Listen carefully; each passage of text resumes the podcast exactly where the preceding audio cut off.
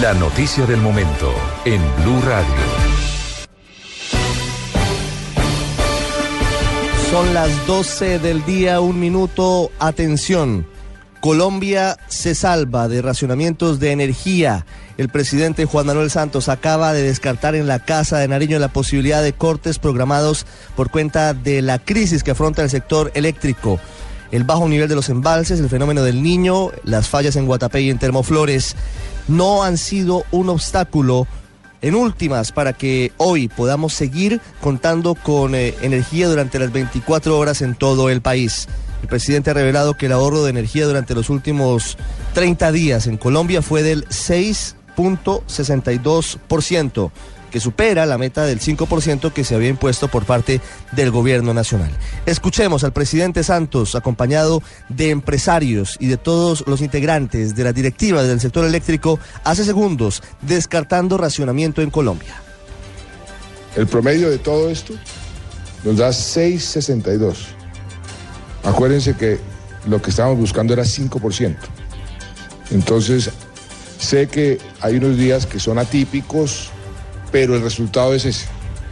El promedio entre el 7 de marzo y el 1 de abril y hoy ha sido de 6,62, que está por encima del 5%, y eso fue lo que nos permitió eh, superar la meta de los 400 gigas en un 38%.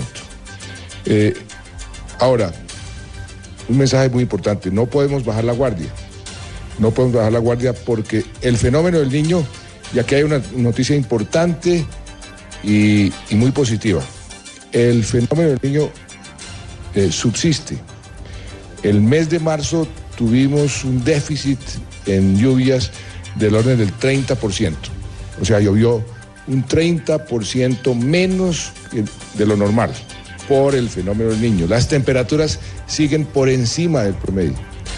El mes de abril, el mes que hoy, que comenzó ayer, eh, el déficit se calcula que va a ser del 20% en promedio.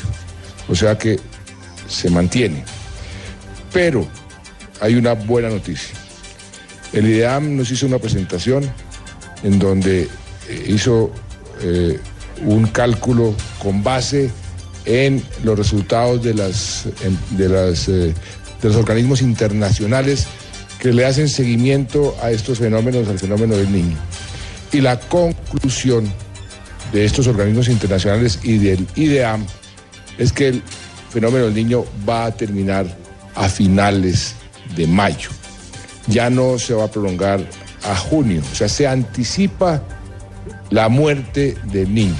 Y eso es muy importante, muy importante porque eso nos va a normalizar ese, esa situación hidráulica. Pero, como les decía, las lluvias siguen siendo inferiores. Guatapé va todo como estaba previsto y el primero de mayo debe comenzar a generar. Eh, eh, tenemos que seguir ahorrando. Eso es muy importante. Tenemos que seguir ahorrando porque ese es el gran legado que nos va a dejar eh, este, eh, esta campaña.